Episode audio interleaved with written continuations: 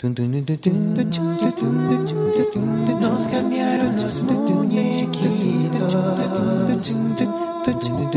Nos cambiaron los muñequitos. Nos cambiaron los muñequitos. Esto es Nos cambiaron los muñequitos, el podcast. Saludos, bienvenidos a Nos cambiaron los muñequitos. Mi nombre es Cristóbal Colón, soy el anfitrión de este podcast y hoy les presento el episodio número 12. Hoy conversamos con una persona a quien admiro mucho, su nombre es Luis Aquino. Luis es uno de los mejores trompetistas en Puerto Rico con una fama y una trayectoria internacional, pero además de la música utiliza su presencia en las redes y en su podcast para hablar de muchas cosas más allá de la música, de valores, disciplina, persistencia y muchas cosas útiles más allá de la música. Espero que disfruten este excelente episodio. Sal- Saludos, bienvenidos a otro episodio de Nos cambiaron los muñequitos. Y les quiero decir que una de las bendiciones de tener este, este podcast es que me da oportunidad de, de hablar con muchas personas, conversar, aprender y yo soy el que más beneficio le saco a esto. Hoy tengo la excelente, extraordinaria oportunidad de entrevistar a alguien de que por, ¿verdad? Por herencia, ¿verdad? Lo- se me pegó de alguien más eh, de entrevistar a un ídolo para mí, ídolo de, ídolo de mi hijo y eventualmente también eh, soy su fanático. Es el gran trompetista puertorriqueño Luis Aquino. Saludos Luis, ¿cómo estás? Saludos, muy bien, Cristóbal. Estoy Sí. muy bien, bien contento de estar aquí. De verdad que es una dinámica muy, muy interesante. Y lo que hemos hablado antes de, de comenzar a grabar el episodio, de verdad que eh, me estoy, ya me estoy nutriendo también. Así que Sí. estamos, estamos en, Sí. en el mismo bote. Qué bueno. Sí, Luis, eh, obviamente el- la- por el tema del programa, del, del podcast, hablamos de muchas cosas. No, no, la razón principal no es para que sea por- porque eres un trompetista reconocido a nivel internacional, pero obviamente tenemos que hablar sobre tu trasfondo. Tú tienes una trayectoria eh, envidiable para muchos músicos. Sí. Hablemos un poco sobre tu historia, de, de dónde surges, de dónde estudiaste y tus experiencias como músico. Pues mira, la historia, mm, para hacerlo lo más corto posible, no es que sea muy larga, pero em, mm, nací en Atorrey, pero me crié en el pueblo de Río Grande, o sea que yo digo que soy de Río Grande. Em, y en- mi amor por la música empezó en las fiestas de cruz, cuando antes se hacían en los pueblos. Es Wow. algo de la iglesia católica, ¿verdad? Y, y se le canta mucho a la, a la, a la Oye, la cruz, fie- la al fiesta de cruz que ya ahora tú lo mencionas y de repente las recuerdo, pero, pero eso Ya es no algo se que hace. sí, esa tradición se ha perdido. Y, sí, y entonces yo, niñito, tocaba bongo, unos bongos, bongos de esos de Ajá. juguete. Y luego, eh, creo que como a los 10 años, estaba mm, en una de esas mm, paradas carnavales en Río Grande y veo la, la banda del pueblo de Río Grande, que en ese momento estaba dirigida por don Ramón Collado, que fue quien hizo la música del, del himno de la borinqueña. sí. Y mm, veo las trompetas. Fue lo único que vi. O sea, como si hubieran puesto en, en negro todo lo demás y yo veía las trompetas y me quedé así como, eh, para los que están en el audio, ¿verdad? No están viendo el vídeo, eh, me quedé como eh, eh, embobado, o sea, todo, Sí, totalmente sí. te entiendo, te entiendo. Yo quiero tocar eso. La cosa es que soy asmático desde los dos años y entonces cuando voy a la banda, por fin, le cogí miedo a la trompeta porque pe- pensé que me iba a hacer daño. Exacto. Empecé con onove, ¿no? Que, eh, que es otro instrumento de banda, eh, que es un bombardino como pequeño, y luego la trompa francesa. Pero papi me dijo, eh, ¿a ti lo que te gusta es la música popular? Con la trompa francesa yo no creo No que vayas a hacer mucho, y, y así que te sugiero que cojas trompeta y me compró mis primera, mi primera trompeta. De hecho, las primeras dos me las compró mi papá. Y entonces, em, pues nada, de ahí voy a la, libre, a la libre de música de Carolina. Y luego a la libre de música de Torrey, entré en noveno grado, me graduó de ahí. Voy a luego a estudiar a la University of Miami. eh, En esa, de libre de música es una tradición de músicos que han salido de ahí. Sí, Yo sí. entrevisté hace un tiempo a una persona que había estudiado ahí y me, me dice que, que ahí con, estudió con Humberto Ramírez, un gran Sí. trompetista también. Sí, sí. Y muchas otras personas de así, artistas conocidos que salieron de. Pues Humberto, Humberto y Oscar Cartaya, bajista. Sí, bajista, que este, tuvieron un disco juntos. Sí, sí, sí. Y mm, Oscar creo que vive en Los Ángeles hace unos años, pero son, ellos son bien, bien amigos, súper amigos. Sí. Y son creo que de la clase de los 81, 82, yo soy 84, pero est- estamos por ahí bastante cerca. De la clase mía salió eh, Furito, eh, Ok. eh, Cheguito, que son saxofonistas increíbles. Furito está haciendo, José Raúl Ríos se llama él, está Sí, haciendo sí. cosas por ahí importantes. Eh, también eh, em, Juan Luis Angleró, el hijo de, paz descanse, eh, Dios mío, eh, Angleró se me olvida el- el Sí, el.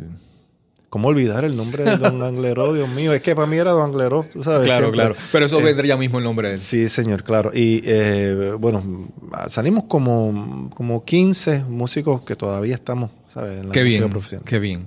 Entonces fuiste, me dijiste a Miami a estudiar, continuaste Sí. tus estudios. Sí, el programa de jazz de la Universidad de Miami. Eh, allí estudié con un maestro que era clásico en trompeta, fallecido también, Gilbert Johnson, pero, pero el programa de jazz de la Universidad de Miami me abrió tantas puertas. Ok. porque no solo empecé a tocar allí, tuve, allí fue que como que empezó la internacionalización de mi carrera, básicamente.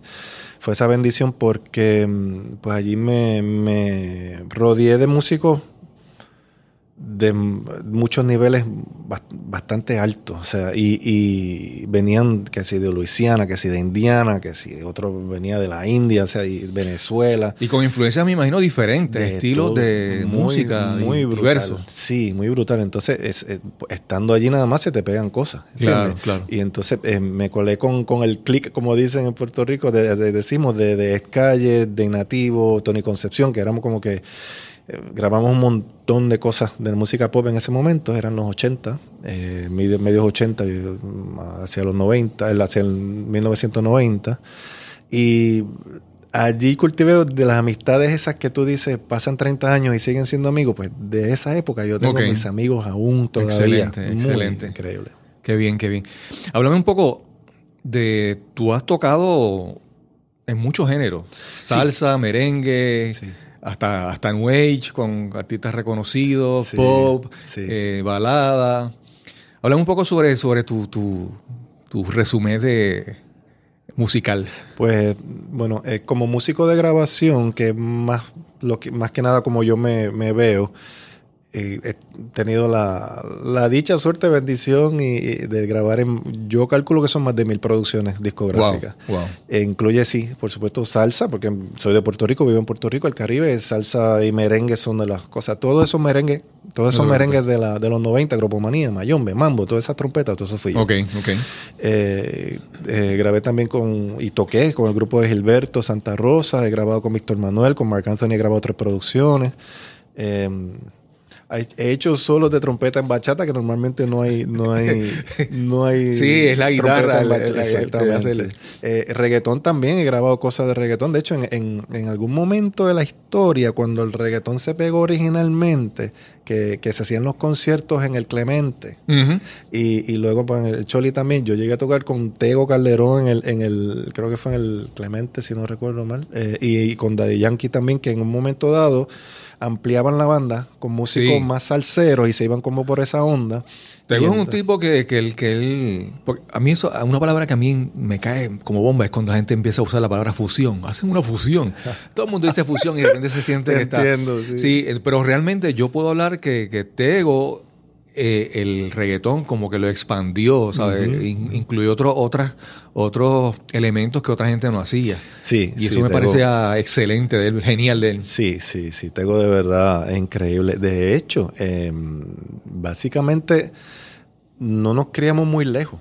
Vivimos cuando pequeños, en la, él vivía en la calle atrás de casa. O sea, y yo, éramos- yo- él estudió música. eh, fíjate que Ah, creo que había, sé, no, creo que en un sitio ley que él había escuchado, le había estudiado música, no sé hasta qué punto, pero Sí, no me sorprendería porque él tiene lo que Tego trajo a, a la mesa con, con su música era, era diferente. excelente, Era- excelente. diferente. Y o- obviamente, eh, por ejemplo, yo recuerdo haber visto, hay, un, hay uno de los, de los conciertos de música que más se ha vendido en todo el mundo, el, el- la grabación de Yanni en, creo que es Tribute. Tribute, sí que se hizo. Y yo lo había visto y yo lo veía y pues no. Y de repente con el paso de los años yo descubro que el que hace la- el solo de la trompeta en aquel era frente a, a- en qué estructura era el Taj Mahal en India, El Taj sí. Mahal. Y yo, wow, ese es Luis Aquino. de aquí de Puerto Rico, excelente. Sí, sí, eso tiene ya 20, fue- yo tenía 30 años. Sí, sí. Y pelo. Y pelo, y era flaco, chacho, como lo extraño a veces. Sí, sí. A mí, yo, yo por ejemplo, eh, tengo menos pelos arriba y el, y el que queda se pone blanco, así que me lo afeito para. Claro, claro. Yo digo, si la naturaleza por ahí es que viene, pues vamos a ayudarla. Sí. Luis, si, si pudiéramos hablar de un momento en tu, en tu carrera musical que tú digas, ya sea por donde lo hiciste, por la música que tocaste, por quienes compartiste, un momento que tú dices, este fue el, el- pico de mi carrera en cuestión de satisfacción personal para ti, que tú wow, este fue el momento que yo digo que, que me llenó de satisfacción, que, que me dejó recuerdos espectaculares. ¿Cuál sería ese momento para ti? Pues mira, te puedo decir que hay dos, así pensándolo rápido. El primer momento fue en Argentina, mm, creo que fue en Buenos Aires, si recuerdo bien. Eh, fue un concierto con Juan Luis Guerra. Eh, que yo, de momento yo estoy así, estamos tocando ya hace un ratito, de momento yo como que me pegó. Yo digo, wow, yo estoy aquí, estoy tocando con Juan Luis Guerra. O sea, cuando estaba súper pegada a Billy Rubina en ese momento que era increíble. Entonces, em, ahí yo dije, wow, espérate, que he llegado a algún lugar que ya puedo decir, ok, Luis, qué bueno. O sea, porque es bueno autofelicitarse. Claro. entiendo que eso es muy bueno.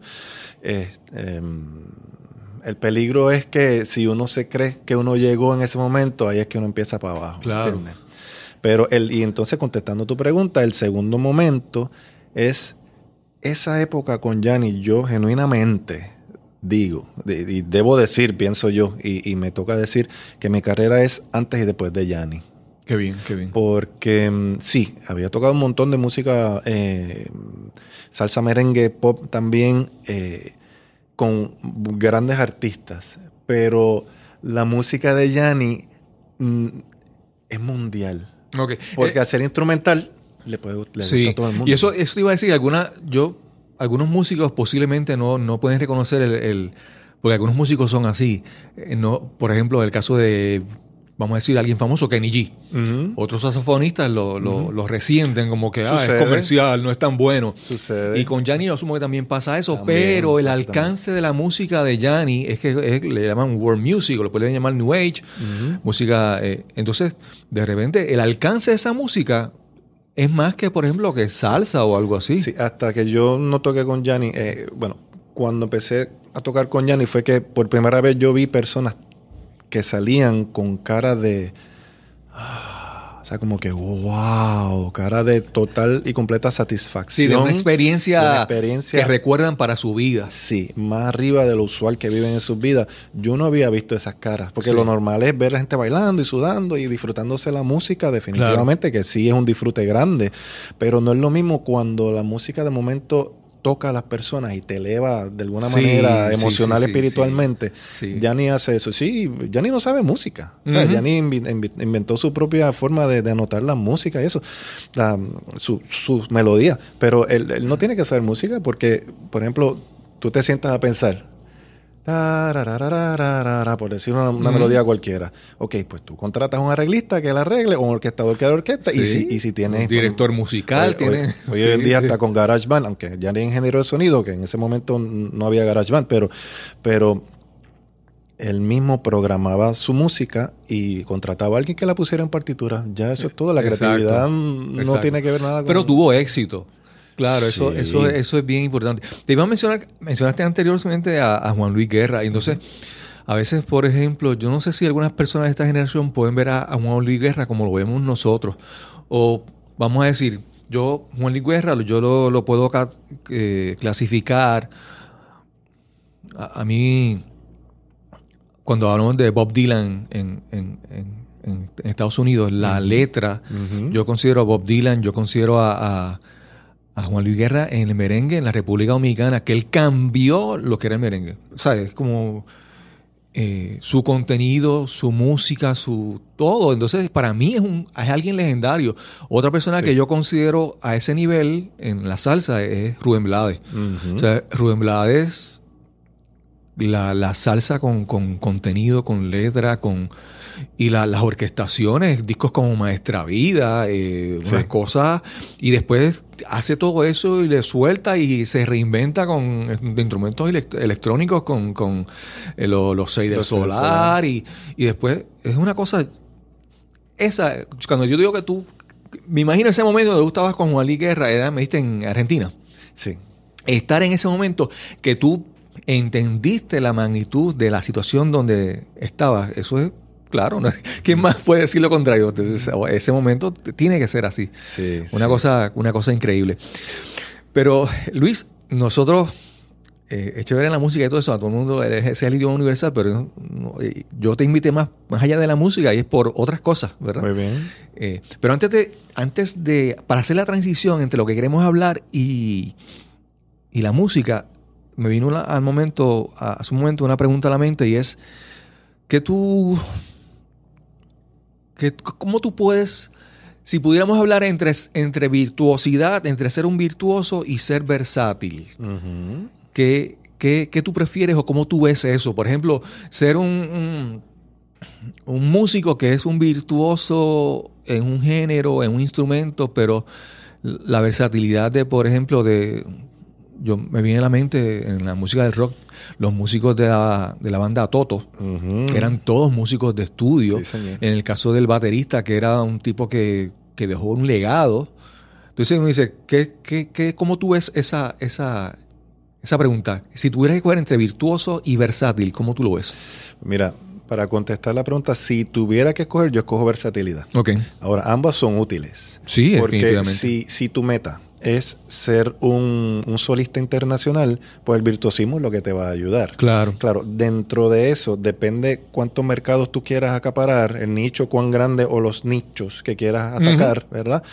Ahí te ayudaría a ser em, eh, eh, versátil, Exacto. ¿verdad? Que puedas tocar música clásica muy bien y o dentro de los diferentes estilos de música clásica, ¿verdad? O, o si es para el otro lado, para allá, si eres un virtuoso espectacular y tienes también un buen registro agudo, pues Claro. puedes atender do- dos grupos diferentes de público. Algo, algo que la gente piensa en la música como en la parte esta romántica del, del, del faranduleo y la fama y todas esas cosas, pero, pero la música es un negocio. Sí. Y entonces cuando tú hablamos de versatilidad y ser virtuoso, también tenemos que hablar de oferta y demanda. Definitivamente. Tú eres un, tú eres un, un- un empresario, un productor de, o sea, tú tienes un producto que es tu música. Sí.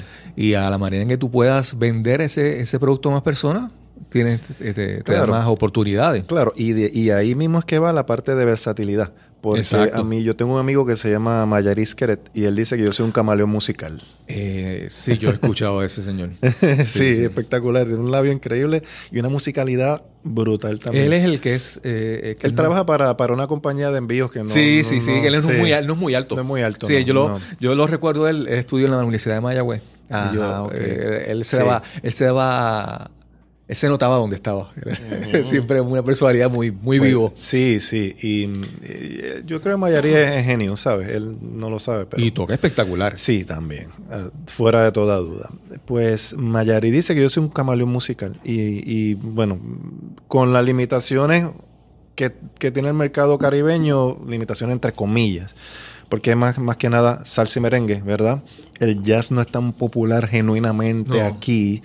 Eh, música clásica solamente tenemos la sinfónica, una, y bueno, la filarmónica, ¿verdad? Eh, eh, pero yo he podido, pues, para tratar de generar más dinero dentro del mercado Claro. que hay, pues digo, pues, yo tengo que aprender a tocar salsa bien y quiero aprender a tocar merengue bien y quiero aprender a tocar pop bien, pues con esos tres, pues es que yo básicamente he hecho mi carrera. Y lo importante es reconocer que cada, cada género tiene su estilo diferente y su técnica y todo. Sí, no es que- como que tú eres... que- no, no es igual. no se toca de la misma Y manera, la definitivamente. sensibilidad no. es, es adquirida, es un gusto adquirido. Sí, Es sí. como aprender a escuchar. Yo siempre digo que cuando uno escucha jazz, lo que, los que más disfrutan el jazz primero son los músicos que lo están tocando. Eso es lo primero. Segundo, en la audiencia los que son músicos. Y tercero, pues los fanáticos que han aprendido a disfrutar. Sí. Pero sí. el jazz es para, para, para los músicos. Eh, Con esto de lo virtuoso y, y lo versátil, yo me imagino que, que a ti te ha pasado que muchas personas, y creo que te he escuchado hablar de eso, que mucha gente te pregunta sobre cómo pitar.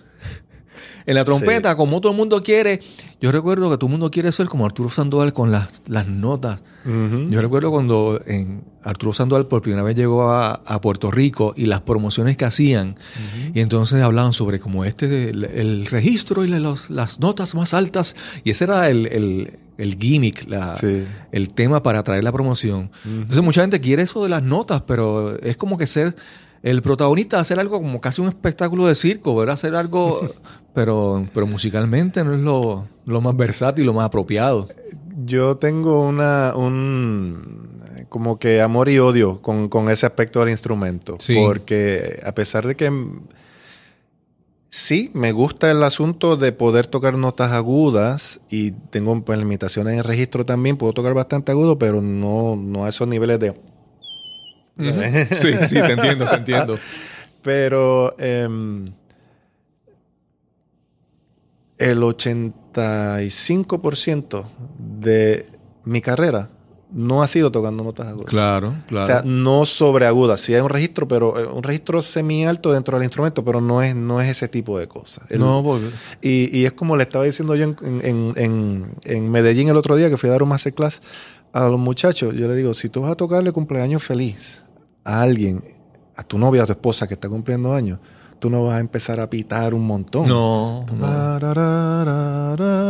Como cantándole. eh, Sí, ¿no? Entonces, definitivamente. y la trompeta es un instrumento que puede sonar súper cariñosamente sexy. Sí, O sea, no es solo el saxofón que hace eso, la trompeta lo puede hacer. Pero los trompetistas estamos como que muy enfocados en eso, las notas agudas. Sí, sí. ¿no? Eh, iba a decir algo sobre, sobre eso. Y es que hace un, hace un tiempo escu- le escuché uno de tus podcasts y tú hablabas sobre lo importante. que ¿Qué era lo importante? Es la música. Y cuando tú quieres hacer el pito, estás pensando en, en ti, el- tú quieres ser el protagonista, el ego. y, entonces la música pasa a un segundo plano. Y entonces tú hablabas sobre cómo tú tienes que, que la música es, vamos a decir, la diosa, la, la- reina, reina, sí. la reina, y tú tienes que honrarla con tu, con tu participación, que eso me parece excelente. Gracias. Nosotros, el propósito de hoy es primero que yo he visto en ti que tú no te has conformado con simplemente ser un músico que ha tenido eh, una trayectoria extraordinaria, pero si no tú has buscado otros recursos, es que tú tienes un podcast, hablamos, Ujú. mencionado tus episodios que he escuchado, tu podcast tienes también un- una página, tu página de internet, también tiene una página de membresía donde tú das servicios y das también, he visto que das también clases privadas por Skype y otras cosas, que tú no te quedas en eso, como lo hablamos hace un momento, de ser un, de ser un empresario, ser un producto, ¿verdad? Una, una- una- una- un concepto que está mucho de moda es el personal brand. Ah, sí. Y entonces, sí. como uno y ser un influencer y todas esas cosas. Pero tú, en, en tu sentido, tú has querido ser, expandirte y tú tienes más alternativas de tú generar ingresos para ti, ¿verdad? Sí, sí, correcto. Y, y tienes una, una- una página de membresía que se llama Dacapo y Coda. Com, sí. ¿Cómo, cómo, cómo, ¿En qué momento decidiste incursionar en todas estas cosas? Y que son, que son cosas que nuevas para aprender, porque no, no es que de repente eh, tienes que aprender a hacer cosas nuevas con esto. Sí, em, bueno, esa es la parte bonita. Aquí hay que ver el twist en, el- en este episodio de tu podcast. Em, fue forzado. Ok, ok. Fue forzado porque, eh, ¿cómo te digo? Le- a mi esposa yo le he dicho varias veces que, o sea, yo me, yo me miro en el espejo yo soy Luis. Ok. Y yo no sé lo que en Puerto Rico o en otros países, ¿verdad? Mm, A mí me sigue mucha gente de, de- de Colombia, México, Venezuela, eh, Perú, Ecuador. Eh, yo no sé cómo ellos me ven. O sea, quizás me ven allá el maestro Luis Aquino, lo que sea, chévere. Pero yo me veo en el espejo yo soy Luis. En, ya para el 2007, 2008, yo estaba de gira con Alejandro Sanz. Luego de eso, yo empecé a ver como que empezaron a bajar, como que hubo un cambio en mi carrera. Yo dije, "Mm, como que no se está moviendo igual la cosa. Pues. Vamos a ver qué otras alternativas yo tengo. Mm. Por eso digo que fue forzado, porque no, no fue un evento eh, cataclísmico así, digamos, ¿sabes? Una pared que me choqué, pero, Una tendencia que observaste. pero yo veía la pared que venía de frente. Y yo dije, bueno, ok, qué alternativas tengo dentro de mi expertise, ¿verdad? Lo que yo sé. Pues yo sé tocar trompeta. eh, vamos a ver qué soy. Músico de grabación, pues yo creo que yo puedo aprender a grabarme bien, ¿verdad? Y me fui por ahí. Eh, la capicoda vino un poco más tarde, pero eso fue como lo primero que añadí fue la, la dinámica de, de aprender a grabarme yo para proveer- proveerle ese servicio a, a los clientes que estuvieran interesados y desde la casa enviarlo el, el archivo pesado, ¿verdad? el wave eh, de, de la trompeta y lo arman en la sesión de Pro Tools, el programa que usen y, y ahí pues están las trompetas mías. Yo he grabado con gente producciones que todo el mundo grabó en su casa. Ok. Nada se hizo en el estudio. Entonces, eh, eso es una parte. Digo, bueno, pues Skype está funcionando, la, la- la veloci- las velocidades de Internet están Sí, y la- mejorando. y la te- exacto, la tecnología te facilitó eso. Antes no se podía pensar No en se eso. podía, no. No, con el dial-up aquel de América Sí, Online. o, no se o- puede. o grábame y envíame un, un CD que lo quemaste y lo lleve, me lo envías porque Exactamente, exactamente. No, pero ahora la tecnología está para ayudarnos en eso. Eh, y luego, pues, la- la- como te estábamos diciendo, la- las clases por Skype, que es, o sea, hace 20 años pensar en que yo le iba a poder dar, poder dar una clase a una persona de, de- de Perú, Exacto. Sin vernos en persona, que él no tuviera que comprar su pasaje para venir para acá, Exacto. etcétera, etcétera. Era como que no, eso- accesible, eso, no va a pasar. accesible. Las fronteras se, Estamos en eso. se abren. Sí, bien brutal. Entonces yo digo, bueno, entonces, ¿qué más puedo añadir? Porque ya en ese momento yo tenía cuarenta y pico de años. Yo digo, ok, el tren de trabajo ese, de estar tocando 30 bailes al mes, o 35, Y los en horarios. que- y ese no- horario. No, O sea, tocas a las 10 de la mañana. no, señor, no, no. Entonces, eh, eh, el mercado ya no provee para eso. Pero si lo estuviera proveyendo, yo no tengo la edad para aguantar eso. Y de hecho, no tengo las ganas para aguantar eso. Aunque estoy bien de salud, gracias a Dios y eso, pero no tengo las ganas. Entonces, No, no. pues ya yo estoy más en la rueda, la vuelta a mí está más para enseñar. Es como dicen en, en inglés, been there, done that. Y de repente ya no tiene ni la motivación, ni no. Ya, No. ya Sí. te probaste. Totalmente, totalmente de acuerdo. Entonces, pues la rueda se está moviendo hacia que, ok, ya tengo un nombre internacional, pues, ¿cómo lo uso? Pues puedo enseñarle a los muchachos Claro. que quieran, ¿verdad? Aunque entiendan que yo les puedo enseñar algo, pues, ¿cómo se lo proveo? La tecnología de nuevo atacando a- favorablemente, o sea, Exacto, entrando dacapoicoda.com, una página de membresía, los chicos se suscriben, un, un precio súper razonable, y allá adentro hay más de 40 videos. Y ellos mismos, pues, es un foro. Ellos mismos Qué bien. me escriben lo que quieren que yo les los videos y les contesto con videos. Qué bien, qué bien. Y entonces pueden buscar, porque por ejemplo, uno puede hacer un grupo en Facebook, chévere, pero tú no puedes buscar las la palabras No. clave dentro del grupo, se forman unos No, berenjenales ahí. Y entonces yo le hablo a muchas personas de que las redes sociales, primero que no son tus redes sociales. La gente se cree que, ah, son mis redes sociales. No, no, no, eso, eso es de Mark Zuckerberg, que es el que se está hartando de dinero ahí. Correcto, correcto. Tú lo utilizas esa plataforma gratis y tú le, puedes sacar un beneficio, pero hay otra gente que le está sacando beneficio. O sea, tú tienes que tener tu propia página de internet, tu propia plataforma, tu propio material y vigilar por eso. Correcto, correcto. Pero la- eh, las redes sociales sí te proveen, por ejemplo, Facebook te, pro- Ujú. eh, este, te provee eh, cómo tú llegarle a ciertas personas Sí, exacto. bastante específicamente. Sí, lo, lo que te quiero decir es que no puede ser tu única estrategia, es una herramienta que en combinación con otras o le- se, se le saca un beneficio. Sí, sí. Yo estoy contigo en que yo genuinamente odiaba las redes sociales. Yo no le veía No. la lógica. Sin embargo, he tenido que entrar a, a- a que me gusten un poco. Estás escuchando Nos cambiaron los muñequitos, el podcast. Este es el episodio número 12 y hoy conversamos con Luis Aquino, destacado trompetista puertorriqueño. Yo era, soy, soy tímido, entonces yo iba a, la- a las redes sociales, entré y era observaba, yo escuchaba como en la, como en la vida real. Claro. Uno iba a una fiesta, uno se sentaba en una esquina a ver a la gente interactuando. Eso hago y yo. yo hacía eso. Y entonces, eh, en un momento, yo leí dos libros que me hicieron cambiar. El primero fue el de el clásico de Dale Carnegie, de cómo ah, eh, hacer amigos e influenciar a las personas, Ajá. que me, que me dio entonces el, el- el deseo de conocer a las personas en el mundo real. Y después leí un libro de Guy Kawasaki. Guy Kawasaki era uno de los principales evangelistas de Steve Jobs con la primera época de, la- de los productos de Apple. Sí. Y el libro se llama Enchantment. Y entonces, eh, para mí era como que esto de Dale Carnegie, pero en los tiempos de las redes sociales. Entonces, tú te das cuenta de que tú puedes interactuar en las redes sociales con propósito, con el deseo de ayudar a la gente. Correcto. No simplemente de alimentar el ego y de, y de estar con la vanidad y todas esas cosas, sino con una, un- que lo importante es tu propósito, la intención que tú deseas. Sí, le puedes sacar mucho beneficio a eso. Sí, claro. Sí, en- por ejemplo, en, en mis redes sociales, em- todo empezó con Facebook, básicamente. Yo lo que hacía o que hago aún es como que tratar de poner a pensar a las personas. Sí, O sea, sí. no es como que yo, yo, yo, yo, mírame qué lindo soy, mira que, me, que mucho toco, mírame lo guiso que estoy haciendo, los trabajos que estoy haciendo, mírame lo que sea. O sea, no es. eh, ¿Qué tú crees de esto? Claro. Y a veces estoy criticando cosas y sí, hay gente que le ha caído mal eso, pues claro, es que lo que sea que escribas en una red social, a dos o tres le va a caer mal. No es tu problema. Sí, ¿entiendes? Y, y, mm, así es que yo lo he hecho. Entonces, usando las redes sociales para también como que llevarlos hacia Capo y Coda. También es como que una Sí, mini sí. estrategia ahí. El canal de YouTube lo estoy atendiendo un poco más. Y mm, no sé, eh, eh, ese Instagram tiene su utilidad, Facebook tiene su utilidad. Eh, Sna- Snapchat, tengo una cuentita de Snapchat, no lo estoy usando mucho, pero sí tiene su utilidad. Twitter tiene su utilidad también. Excelente, excelente. Eh, para pensamientos así a, a diario, cinco o seis cosas que se te ocurren, Twitter es perfecto para eso. Claro.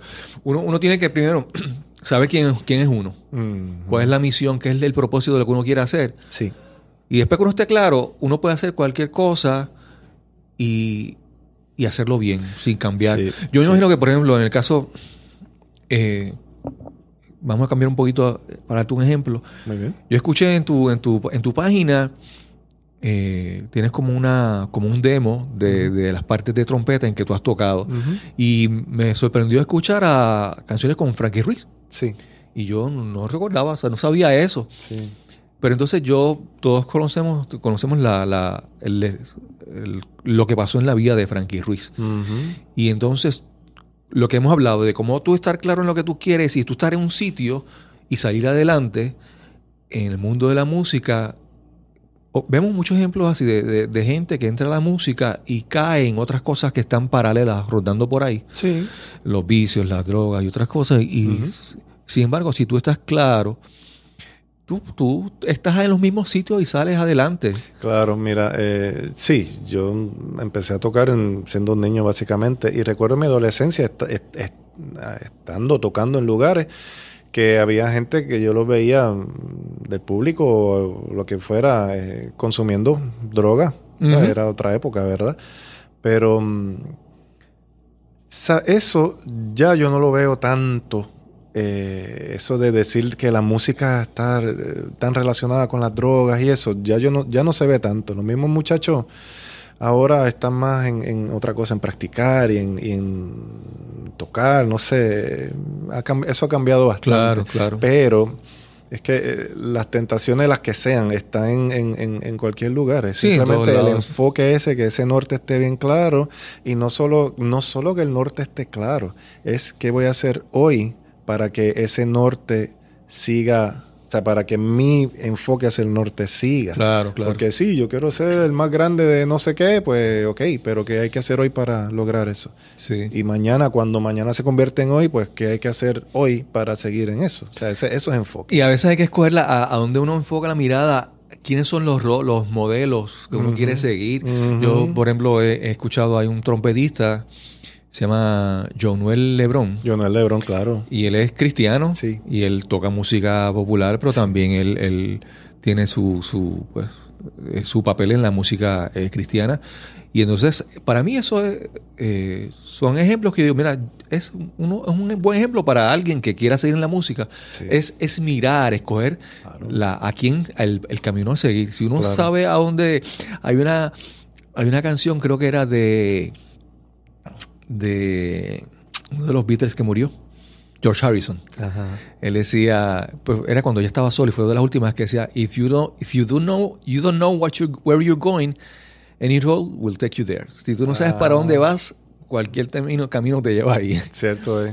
Pero cierto si tú es. sabes a dónde tú quieres llegar, tú puedes escoger bien el, el camino. Sí, otra cosa también eh, que yo le que yo pienso es que si, si tú no tomas las decisiones la vida las va a tomar por ti. Sí. Y eso te Sí. da en la cara de una manera Sí, tan sí. brutal. De verdad, a mí me ha pasado más de una vez. No, entonces, si tú no estás, si tú no estás trabajando para tus sueños, estás trabajando para los sueños de otra persona. Bien brutal. Sí, ¿cierto? entonces tú dices, eh, entonces tú tienes que de algún momento como que ponerte a pensar y decir, ¿dónde estoy?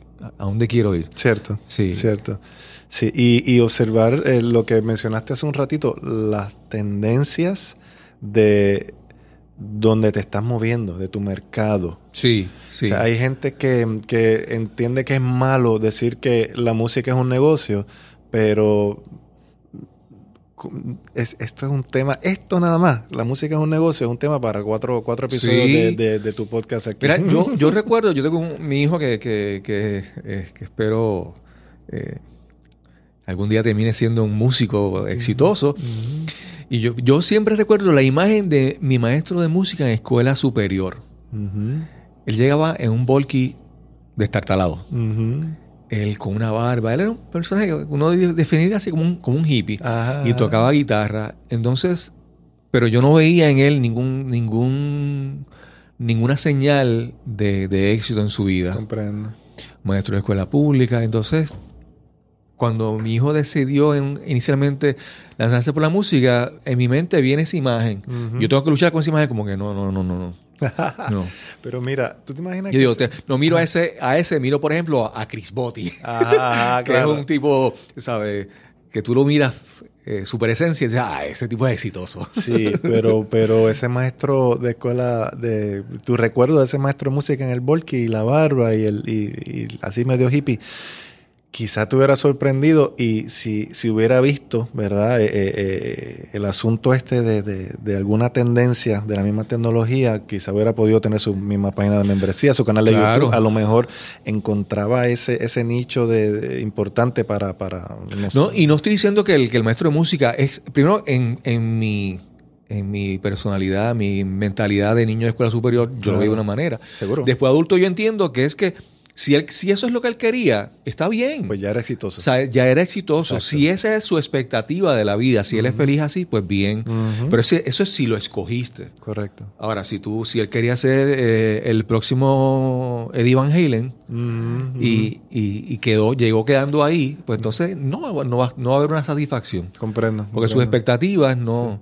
Pero si, si, su, si su devoción, si su vocación, lo que le llenaba en su vida era eh, enseñarle a esos, a esos jóvenes eh, estudiantes, Que de por sí es una gran cosa. sí, o sea, pues nada, eh, eso es lo que tú quieres. Si tú quieres eso, pues excelente. seguro. Sí, eso.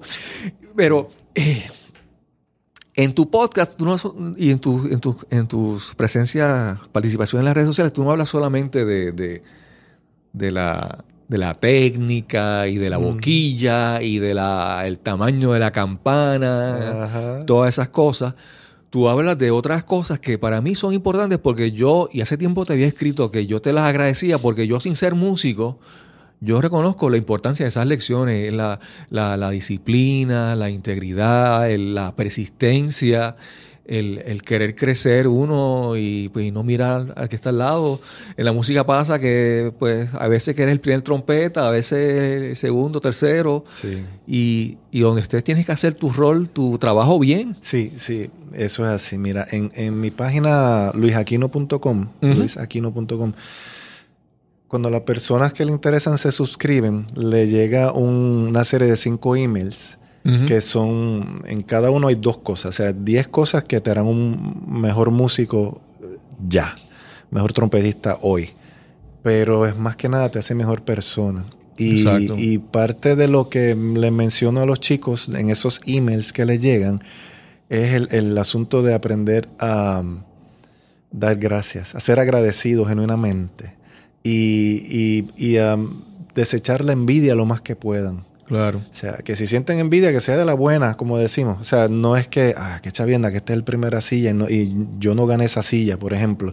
Porque como dice, hay quien, todo el mundo quiere ser el primera trompeta, pero el- alguien cuando yo toco primera trompeta, que alguien que me toque bien segunda trompeta al lado me hace o me deshace. Claro, claro. Totalmente. Sí. Y de hecho, mi silla favorita es la de segunda trompeta. Ok. Porque yo puedo exaltar al primer trompeta, puedo ayudarlo. Y, y, y nada, le digo, pero tranquilo, que yo me hago cargo de esto aquí, lo que sea. Es como un equipo todo el tiempo. Por lo menos esa es mi actitud. Y, y si no se es agradecido y, y, y se cultiva la no envidia, es muy difícil llegar a cierto nivel en la vida porque, o sea, y creo que en- an- antes de, de- quiero traer algo, talento versus disciplina, creo que lo mencionamos antes Sí. de, de- de- de Sí. comenzar a, a hacer el episodio. En cualquier segundo del día, disciplina le gana al talento. Definitivamente. En cualquier segundo del día. Definitivamente. Sí. Sí, porque el, el talento, vamos a decir, tú tienes una cantidad de talento y la, la, el, el resultado de, de ese talento es como, es una proporción, pero la disciplina hace que ese resultado pueda ser mucho más, va en crecimiento contrario al talento, vamos a decir de esa manera. Correcto, correcto. No, y, y todos conocemos a eh, músicos extraordinarios, legendarios que, que vamos a decir, por ejemplo, eh, Charlie Bird era que se llamaba él, ¿verdad? Charlie, Parker, sí. Charlie Parker. Bird, decían, Bird. Era un, un, un genio, un prodigio, pero terminó su vida joven Sí. porque la, pues, la disciplina de vida, y no de, no de, de sus instrumentos, la disciplina de vida la- lo llevó por un mal camino. Exactamente, sí. Que en instrumento tenía toda la disciplina, pero lamentablemente en el otro lado la vida no, no la sí, tuvo. sí. Hay, hay un hay un concepto que se ha vuelto famoso. La primera persona que yo recuerdo que lo haya mencionado así Mm. o que lo haya traído al, al mainstream, como dicen en, en inglés, a la, a la luz pública, es el concepto de las 10.000 horas, que lo trajo en un momento Malcolm Gladwell, en uno de sus libros, no recuerdo en cuál. Eh, un momento aquí que Sí, sí. cosas técnicas que fallan. Pues, y entonces él habla sobre que, el, que las 10.000 horas como la, la fórmula o el número que tú eh, debes practicar para llegar a hacer ciertas cosas. Y hay mucha gente que dice sí o no, eh, pero el- yo lo entiendo que lo importante de ese concepto de las 10.000 horas no es la, la cifra exacta, es el concepto de que tú tienes que practicar un montón Sí. un montón. Y hablamos hace un momento de que eh, todo el mundo dice, ah, no, hay que practicar y hay que echar para adelante. Pero en muchas profesiones la gente como que sí, practicar y como que, eh, por ejemplo, un programador de computadora, pues, como que la práctica no es algo tan fácil, pero para un músico o un atleta son como que las, las dos, perso- las dos personalidades o las dos figuras que me vienen a la mente que sí realmente la práctica eh, termina en resultados reales. Sí. Eh, en otras áreas la gente como que no lo ve, ah, pero practico. Bueno, pensando en el programador de computadora, sí tendría que estar bien al día leyendo, ¿sabes? Especialmente hoy con la internet puede, puede acceder a mucho, mucho, mucho conocimiento y, y- y estar al día en, cualquier cosa nueva que venga, porque que te- terminaste la maestría o el doctorado, lo que Sí, haces hoy, sí. pero mañana en otro día que salen cosas nuevas y en seis meses quién sabe. ¿entiendes? Mira, yo, yo, yo, mi profesión original es ingeniero de computadora. Estoy en Mayagüez Sí. y me voy a chotear ahora aquí. La- voy a tirar al medio la edad y el, voy a decir, ¿qué, di- qué viejo es este tipo? Qué- Yo la primera vez que programé, programé una computadora era con tarjetas perforadas. Qué Los- bien. Los punch cards. Qué brutal. qué Y bien. después programé una computadora con lo que llaman un teletipo, que no era otra cosa que era una impresora con un teclado al frente. Qué bien. Y tú escribías una, una línea y salía escrita en el papel. Y, y aprendí un montón de, de lenguajes de programación que ya no es- ni existen. Ni, ni- entonces yo un momento tenía esa, esa resistencia como que, ay, me caso usted, aprendí Fortran 4 y para qué me sirvió. O aprendí Basic o aprendí otras cosas y, y digo, ay. Y entonces yo resentía eso de mi profesión, que era todo aprender, aprender, y lo que aprendía después se, se echaba. Pero en un momento en- entendí que no, sí, no es, no, es, no es conocimiento, es un estilo de vida, de que tú constantemente tienes que aprender. Entonces yo sentí esa, me sentí afortunado de estar en un sitio de que constantemente me veo forzado a estar aprendiendo y estar eh, pues, desarrollándome, mejorando. Sí, y si no te ves forzado, quizás no lo hicieras. En el caso mío, yo no sé si, si yo lo hubiera hecho si no me hubiera forzado el mismo mercado Aunque, bueno, mi esposa está aquí, está por ahí escondida. Y ella sabe que a diario yo estoy pendiente a, como que a cultivarme un poco más y a, aprender. Estoy en YouTube buscando cosas o leyendo, haciendo, bien buscando documentales. Eso es más que nada lo que yo trato de, ver. Pero mm, eso de la disciplina sería algo bueno que las personas que escuchan este, este podcast que, que estén bien claros que que es algo que los va a ayudar, no importa lo que estén haciendo en su vida eh, laboralmente. Porque aunque sea una persona que esté trabajando por hora, muy con el jefe detrás de, la nuca, así, pendiente, y, si te tardas un segundo más, este, eres castigado, ese tipo de cosas así. Eh, como quiera, siempre eh, debe haber alguna forma de hacer ese, es desempeñar ese trabajo mejor, ¿verdad?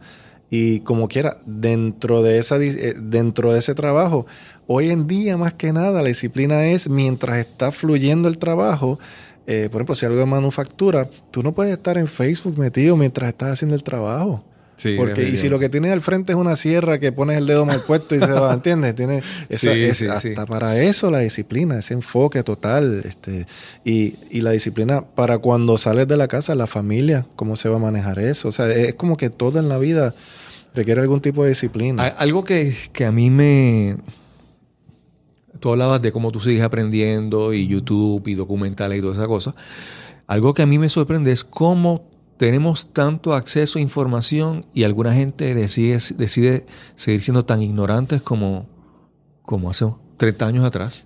Es su, es su prerrogativa. Sí. De verdad, es una pena, pero sí. Mira, yo este podcast lo, pude desarrollar viendo lo que yo en, YouTube y escuchando a otra gente y ahí aprendí a hacerlo. Y muchas otras, tú lo aprendes en el momento. Eh, ahí, ahí, ahí hay para todo. Y la gente sigue como que creyendo lo que les dicen o... Sí. algo, algo no entiendo eso tampoco. A mí algo que yo... Yo en, un momento era instructor de, yoga. Qué bien. Y, una de las cosas que, que practicaba, ese, por ejemplo, descubría... Para darte un ejemplo, uno escuchaba, uno leía Deepak Chopra o uno, uno leía algún maestro, el maestro maestro conocido que era Ocho, que ahora hay una serie documental de él. Sí, sí. Y una de las cosas que yo hacía siempre, cada vez que encontraba a alguien, yo buscaba en las redes los detractores. ¿Qué decía esa gente de ese maestro? Y hay cosas que son ciertas, hay cosas que no. Pero estamos acostumbrados a escuchar solamente lo que es agradable a nuestro oído. Y eso es eso puede ser parte real, pero también puede ser parte de una ilusión. Y tenemos, es nuestra responsabilidad que si tenemos el acceso a la información, vamos a buscar la información. Eh, realmente ahí es que uno aprende. Porque lo que uno, si uno a uno le dicen lo que uno quiere escuchar, pues, pues no. Correcto. Y, en ese proceso de, de cambio, ¿verdad? Que es el, lo que más que nada se trata este podcast, entiendo la información que tenemos disponible nos ayuda tanto en YouTube, por ejemplo, para, para saber tanto el, un lado de la moneda como el otro. Para saber eh, lo, que te están hablando en cosas bonitas los detractores y entonces en algún sitio en el medio o quizá a la derecha, quizá a la izquierda en este momento, haces tú tu propia película, tu propia historia del asunto y por ahí, si eres tú quien está enfocando ese, eh, confrontando ese cambio ahora y no sabes qué hacer, pues en vez de estar como la bolita del jueguito este de, de pinball, ¿verdad? siendo... rebotando. Rebotando, pues nada, pues con conocimiento tú puedes rebotar menos. Claro. Porque de pronto van mucho para este lado y dicen, no, espérate, me estoy dando cuenta. O rebotar con propósito. yo quiero, yo quiero ir para allá, pues reboto para aquí, con este rebote llego un poco mejor a donde pues Sí, o te, te ayudas, exacto. dice, pues mira, pues sí, para allá me está llamando, pues voy para allá con más fuerza y qué bien. Muy, muy buena esa forma de verlo también. Así que, que mm, hoy en día no, no, no deberíamos tener excusas para estar mal. Sí. Algo, algo que mencionaste en su momento y se me, se me pasó y que quiero tocarlo antes de, antes de que terminemos es la parte de cuando tú hablas de, sentirse afortunado y dar sentir gratitud. Sí. A mí me, a mí me pasa que que yo he llegado a un punto en que siento la gratitud tan dentro de mí que me preocupa que alguna gente le parezca falso o hipócrita. O sea, Mm. yo doy gracias constantemente a la gente. Por ejemplo, hace- ayer, eh, ayer publiqué en las redes sociales eh, que ya había llegado a 10 episodios. O sea, que ya, ya no puedo contarlo con las 10 manos. Ajá. O sea, pasé de un dígito, pasé a dos dígitos. Y un, un logro pequeño. Y entonces en, la, en las descargas, en los downloads, llegué a 800. Uh, Sí. Es algo poquito todavía. Pero para mí esos logros son importantes. Son mis logros. Son Sí, a pequeña escala, ¿verdad? Sí, señor. Pero hace, hace dos meses atrás no había nada por, por qué contar, o sea, que contabilizar. Ahora hay unas estadísticas porque hice algo.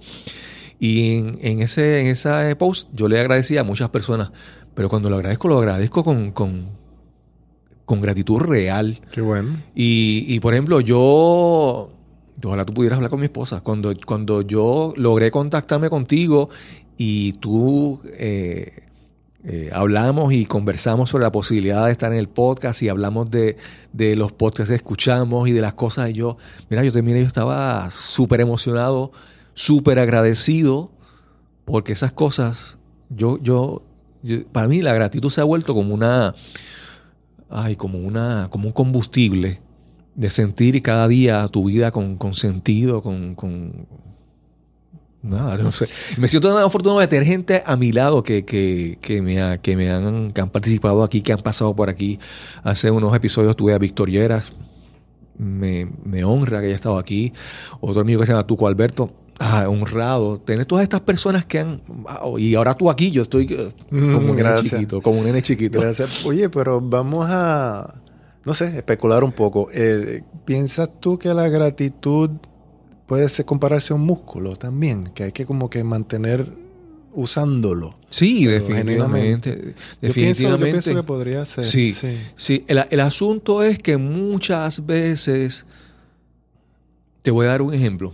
Hace un, un episodio anterior yo hablé con un amigo y hablábamos sobre el servicio. Cuando íbamos a un restaurante y cómo nos atiende el mesero y Ujú. cómo tratamos a los meseros. Yo le dije en ese momento que una de las de los pensamientos que más daño hace a alguna gente es el pensamiento ese de que el, el cliente siempre tiene la razón. Entonces nos creemos clientes y que tenemos la razón y tratamos mal Comprendo. a esas personas. Mm. Y entonces, ¿cuántas ideas hay en nuestra mente que nos limitan o nos impiden que la gratitud, que no la practiquemos a día? ¿verdad? Entonces vamos a decir, no, no, es que no, es que, es que yo me merezco eso. No. Es que el gobierno me tiene que ayudar. Es que, es que tienen que venir y ponerme electricidad aquí. ¿Sabes? Es cuando tú entiendes, cuando tú aceptas lo que tienes y te sientes afortunado de las cosas que tienes. Pasamos hace un tiempo por, por la experiencia de un huracán, yo no te puedo decir, pero una de las cosas que yo sentí era gratitud, de que pudo ser peor. De verdad que pudo haber sido mucho Sí. peor. Sí. Y, Y no fue bueno, pero pudo haber y sido hay que disfrutarse. Yo, yo, yo me disfrutaba, hablamos del internet y todas esas cosas, pero yo, esas, esos fines de semana que lo único que había era una o dos estaciones de radio AM. Ujú, Y yo tenía que sentarme a escuchar. Y no había ni siquiera electricidad para prender una- un aparato electrónico. Ir a sacar un libro en papel. Y esas experiencias para mí, yo digo, tú aprecias las cosas realmente cuando están presentes y cuando están ausentes. Tú, tú amas más a tu esposa cuando ella está presente y cuando estás alejado de ella. ujú. Tú a- a- disfrutas las cosas cuando, cuando las tienes ahí y cuando no las tienes. Tú puedes disfrutar, si tú disfrutas tomar cerveza, tú puedes disfrutar una cerveza cuando la tienes fría en la mano, pero también la puedes disfrutar cuando estás en un sitio cogiendo sol y calor. Exacto, claro. Entonces, ese contraste te permite disfrutar las cosas. Y yo entiendo que la gratitud, como un músculo, si tú aprendes a, a- a usarlo siempre, no cuando te dan un regalo, eso es, esa, esa imagen que trajiste del, del- de la gratitud como un músculo, realmente me, me conectó conmigo. Ah, seguí, qué- hablando, seguí hablando del tema. bueno, sí, qué bueno. qué porque realmente eh, sí, hay que, hay, que, hay que disfrutar esas cosas. Sí, pero mira, estamos vivos, tenemos salud, estamos respirando, la familia o las personas que más nos importan en nuestro núcleo están Excelente. bien también. Eh, tenemos la, la posibilidad de, de dedicarnos a algo que podamos, que podamos ganar el, el instrumento de intercambio que es el dinero, que es todo lo que es. Claro, claro. Eh, y, y podemos pensar un poquito más en, en mañana qué podemos hacer. Es un buen día. Exacto. Gracias. A quien sea que uno quiera darle gracias. Sí, sí, Mira, sí, sí. A uno mismo también es, es justo darse gracias. Tú sabes. Sí, sí. Eh, ¿sabes? Dios, lo que sea, este, como, como le llamen las personas, porque hay gente que no cree en Dios y para Claro. mí eso está bien, es su derecho, tú sabes. Este, pero agradecido por Sí. eso. O sea, estamos bien, chévere, es un buen día, vamos de vamos. Y, y reconocer también dar gracias a las personas. Hay personas que muchas veces, porque muchas veces pensamos que nosotros eh, lo miramos en términos de nosotros y que la gente va a hacer cosas que nos llenen a nosotros. Pero no, no, yo digo, la gente, esto, esto de, la, de las tiraderas en, en los reggaetoneros y, Sí. y las redes sociales, yo digo, mira, realmente la gente no, mucha gente no está pendiente a tirarte a ti, la gente está pendiente a su bienestar. Lo que pasa es que el bienestar mío a veces no coincide con el bienestar tuyo. Correcto. Pero no es que yo tengo la intención de hacerte daño, es simplemente que yo estoy velando por mi bienestar. Y entonces, eh, estamos en este juego de, de, pues no, si realmente, realmente no, uno tiene que velar por uno mismo, ¿verdad? y, y los seres queridos y agradecer, agradecer esas cosas. Sí, y es, un, y es un buen cambio de actitud, de verdad. Sí. Ser agradecido, ver las cosas buenas. Y cuando venga una situación mm, ad- adversa, también yo he estado aprendiendo eso con mi esposa, que ella, como hablamos, ella es vaso medio lleno, yo soy medio vacío. A verla Sí. como que, ok, mm, esto como que me, movió un poco, pero ¿cómo yo mm, transmuto esto de alguna manera a que, a verle algo o dos cosas buenas a esto? Pues mira, por ahí me agarro y puedo como que, Sí, son las sogas sí. que me sacan de... Sí. Y entonces, algo que te voy a mencionar es, con, por ejemplo, con el pasado. A veces uno puede mirar a- al pasado y ver cosas que pasaron en nuestras vidas. Por ejemplo, uno puede ver cosas que le dieron los padres a uno, que le enseñaron, y uno sentirse que no eran buenas. Pero muchas veces en las situaciones, la gente hace lo mejor que puede en ese momento. Correcto, sí. Y uno agradece que hicieron lo mejor posible. O sea, hace. Tú me imagino que los maestros que tú tuviste en, en tu instrumento, en tu música, te llevaron hasta donde ellos podían. Sí. Te cargaron hasta donde su capacidad y, y después tú llegaste ahí y tú buscaste otro maestro que te ayudó. Sí, mm, sabes que este, me llegaban, Exacto. a- como digo yo, las cosas a la falda. O sea, es como que esta puerta se, se estaba cerrando, esta otra se abre, etcétera, etcétera. Eso como que, en cuanto a los maestros y muchas cosas en mi vida han sido así. Que, ok, se acabó este, ciclo, pues empieza el próximo. y yo me imagino que esa es una de las razones principales porque tú puedes sentir esa, esa gratitud. Sí, Sentirte sí. como que, wow. eh, Bueno, también un- creo que era un par de cantazos que, que me han enseñado a, a- a ser agradecido, pero, pero también uno lee cosas y ve en, en otras personas, y dice, mira, esta persona está, eh, esta situación está fastidiada de esta manera, pero es- tiene una sonrisa, o, o- o le dijo gracias a esta persona cuando, y uno dice, pero no se supone que estemos molesto, pero, y dice, wow, esas cosas, Sí, tú las ves, sí, te vuelan sí. la cabeza, entonces te cambian. Sí, definitivamente. Digo, si, si, si los observan, ¿no? Sí. Luis, yo, yo, yo me atrevo a apostar que alguna gente cuando vio o vea el anuncio de este episodio digan, Luis Aquino. Y de repente cuando escuchen el, el- el- el rumbo que toma la conversación en el episodio dicen, yo no me esperaba esto. Vamos a ver, yo espero que les guste, ¿verdad? Lo que hemos hablado. Sí, no, no, yo, yo me siento, eh, para mí ha sido una, una- una experiencia excelente, una experiencia de, Gracias. de, de, pues, de- de- cuando yo estoy con alguien y siento que cuando terminé la conversación quedé, yo le digo enriquecido, o sea, cuando uno puede enriquecer la vida de los demás, yo me siento, me siento súper bien. Y yo entiendo que esta conversación para mí ha sido hoy excelente. Qué bueno, Poder, igualmente. poder hablar de todas estas cosas y entender. Y yo espero que, primero que, pues, pues mi hijo, que es músico, ¿verdad? Ajá. Y muchas otras personas que eh, consideran la música como el rumbo a seguir en su vida, que entiendan que, que el instrumento y la, la teoría y la técnica es una cosa, pero hay otras cosas que, que son el anclaje de una carrera exitosa, que son esos valores Sí, señor. esa disciplina, esa integridad, esa, esa, ese compromiso con la música, ese compromiso con tú seguir creciendo. Luis, y, y si las personas te quieren conseguir, háblanos, dinos sobre... Pues mira, mis redes sociales, por ejemplo, tengo mi página, luis, luisaquino.com. Se pueden suscribir si les interesa ese material de, la- lo- de las 10 cosas que te hará una mejor persona ahora, no solo para trompetistas ni músicos. Pero en, en Facebook, eh, Luis Aquino Trumpet con U como en inglés. Ajá. Instagram igualito, Luis Aquino Trumpet. En Twitter eh, soy Luis Aquino. En. que me falta, que me falta, que me falta. YouTube. Ah, en YouTube, Luis Aquino Trumpet también. Y en podcast, la mejor trompeta. La mejor trompeta es el, el, el- el nombre de mi podcast. Y para algún eh, eh, interesado más allá en la música, eh, tienes entonces el Dacapoicoda. Dacapoicoda.com, correcto, en la página y de se- y, se- y es Dacapo Y. Y Coda. Punto com. Ese es el, el lugar de membresía de. Antes se me quedó esta pregunta. Sí. Dime algún, cuando pensamos, te, ah, te pregunté sobre alguna experiencia que tú digas que fue la más eh, recordada en tu vida, pero si quisiéramos hablar de algún libro, algún recurso, algún mentor, algún adiestramiento que tú dices que cambió tu vida dentro de la música o fuera. ¿qué pudiéramos decir? ¿Qué, qué pudiéramos, te viene algo a la mente? Hmm. Wow.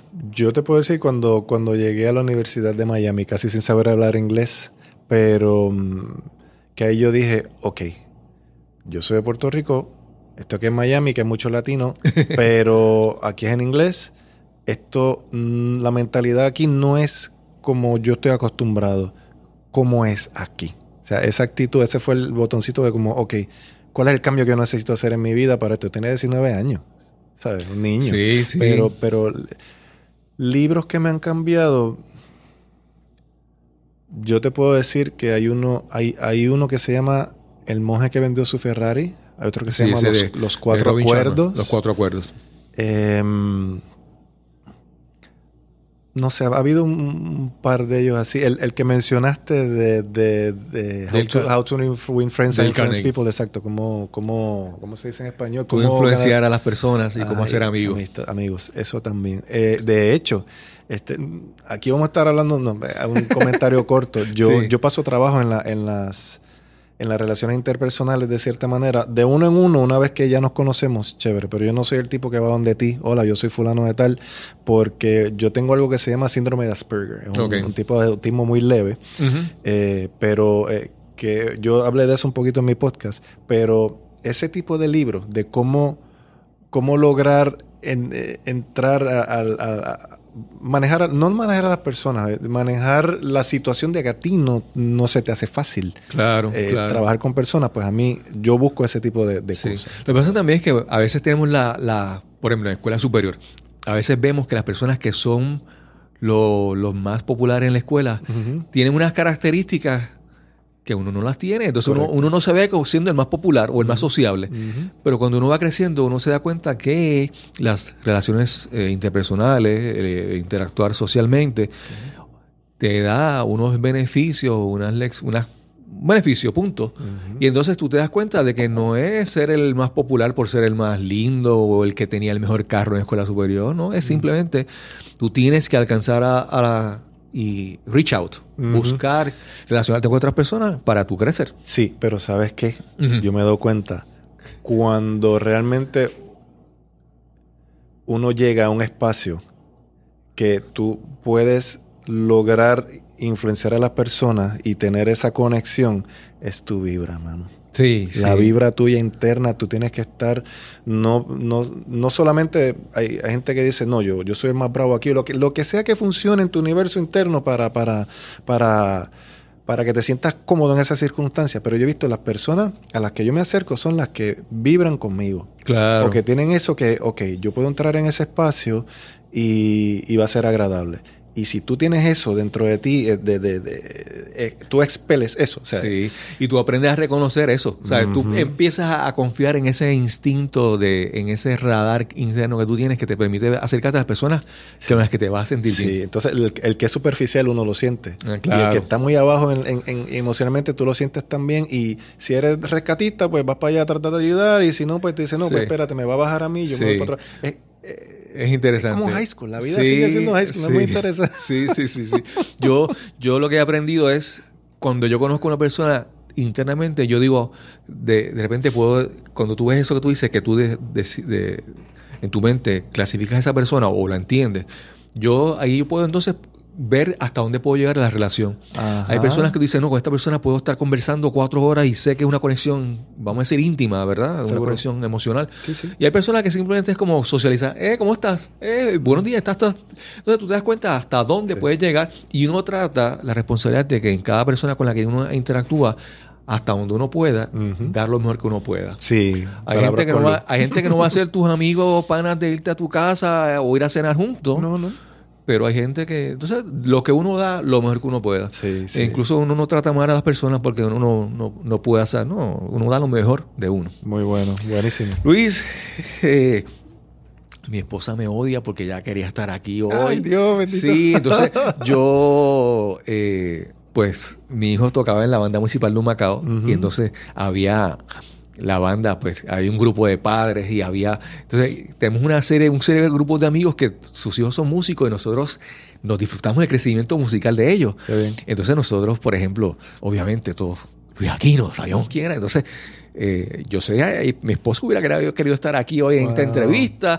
Eh, amigos también hubieran querido estar aquí por, por, por saber la, el- el- la figura musical que tú eres, ¿verdad? El- el- el- y entonces, me encanta poder hablar contigo de cosas más allá de la música, porque son las cosas que, que, que de verdad, o sea, tú eres un gran músico, pero eres, eres un músico porque esto que está aquí es la base para, para llevarte al éxito. Sí, sí. Porque, y otra cosa es que, y ya nos extendemos, y es, es la parte de que tú, si tú quieres ser un músico versátil y tocar con mucha gente, la gente tiene que sentirse cómodo contratándote, ¿verdad? Absolutamente. Y eso es que tú eres una persona agradable, responsable, accesible, y tú podrás ser el mejor músico, pero si la gente no te soporta, o no les caes bien, o, no les cumple. Uf, no se te cierran las puertas. totalmente. Hay, un, hay, un- hay una historia, no sé cómo se llama, creo que era Jaco Pastorius, Pastorius, sí. un, bajista. un genio, un prodigio del, del bajo, y terminó golpeado en, en una pelea en un, un club nocturno y Sí. muerto. Y entonces era un, un gran músico, pero era una personalidad difícil. Sí. Entonces, Si hay un documental que se llama así mismo, Yaco. sí. Creo que sí. con J- JACO. Sí, J. Recomendándoselo ver a las personas lo tengo, que- lo tengo para verlo también, porque Bueno. es una historia que, que- que quiero, quiero ver. Sí, te va a gustar. Y lo mismo que la película de, de Bird, de Charlie Parker. Hay otra historia, hay otro documental, ya que tú dices que te gustan los documentales. Hay otro, no sé si era, era este, es músico, no recuerdo, que él estaba ya envejeciendo y estaba quedando ciego y él estaba preparando a un muchachito, Pianista. pianista, Ciego. eh, ciego Eh, Keep on Keeping On se llama el Keep on documental. keeping on. Sí. Entonces, el que el, el, el- el señor mayor era que, que- Trompetista, Dios mío. Era trompetista. Eh, yo vi el documental. sí, yo, yo recuerdo una frase que él dijo en esa, en Sí. esa, en esa. Él dijo, yo tengo 89 años, creo que era en ese momento Sí. del documental. Y él dijo, yo, buscarlo, ya que tengo yo la tecnología la voy a usar. Sí. él dijo, yo tengo 89 años y todavía lo voy a seguir haciendo. O sea, voy a seguir practicando Sí, hasta que lo haga bien. Sí. Cuando una persona de esa edad puede decir eso, que todavía hay espacio para seguir creciendo y haciéndolo bien. Ay, Dios mío. Sí, increíble. No era Terry algo, Terence o Eh, Clark Owens, Terry, Clark eh, Terry. Clark Terry. Creo que sí. Buscando. Bueno, pero no te preocupes, eso lo, lo- lo pondremos en las notas de... No me Sí, sí. el- el único, el Esa es una historia que... Sí, que, que tú dices... Espectacular. Es la música, pero es toda esa parte humana detrás Sí, de eso. Sí, sí, sí, sí. Luis, gracias por esta oportunidad, de verdad. A ti por la invitación. Para mí ha sido eh, el que tú estuvieras aquí. Tú, tú- eres la primera persona, primera persona que conozco poco y le hago un acercamiento para que participe en mi, en- en mi podcast y que tú hayas aceptado. Fue como ¡oh! celebración. No, a mí, a mí me gustó mucho cuando me invitaste, Sí. se lo comenté a, a mi esposa, ya lo sabe. Y cuando tengas alguna otra evento, alguna otra cosa que tú quieras, estás, estás, estás aquí, di- está, tus micrófonos están abiertos para aquí para que vengas y compartas con nosotros. Muy amable, gracias. Que Gracias. para bien sea este episodio. Nos veremos entonces en el próximo episodio donde nos cambiaron los muñequitos. Hasta la próxima. Wow, excelente conversación y excelentes lecciones que nos deja Luis Aquino para este episodio. Luis nos dice que si él tuviera que escoger entre virtuosismo y versatilidad, él prefiere escoger versatilidad. Y si prefiere, y si tuviera que escoger entre talento y disciplina, siempre va a escoger la disciplina. Grandes lecciones para el campo de la música y para cualquier faceta de nuestras vidas. Solo nos resta eh, decirte antes de despedirnos que recuerda visitarnos en cristobalcolón.net. Puedes visitarnos y registrarte con tu correo electrónico para que te mantengas informado de todo lo nuevo en nuestro sitio.